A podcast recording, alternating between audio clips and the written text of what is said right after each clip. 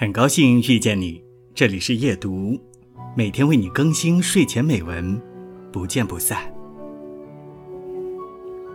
神仙的思想是从长生不死的观念形成的，但是相信肉体可以成仙，并以一种享乐主义的态度来实现超越的境界，实在是中国式的实用理性的产物。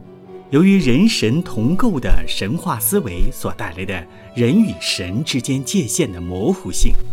中国人自始至终并不认为神与人之间存在着不可逾越的鸿沟。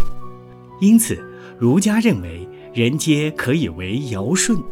佛教断言放下屠刀，立地成佛。在早期的神仙方术和道教那里，则是确信神仙可学。任何人只要得到金丹仙药或者仙人指点，便可成仙，享受无尽之快乐。因此，为了吸引信徒，方士和后来的道士不断地根据时代的要求，创造出各类神仙形象，成为神仙追随者的榜样。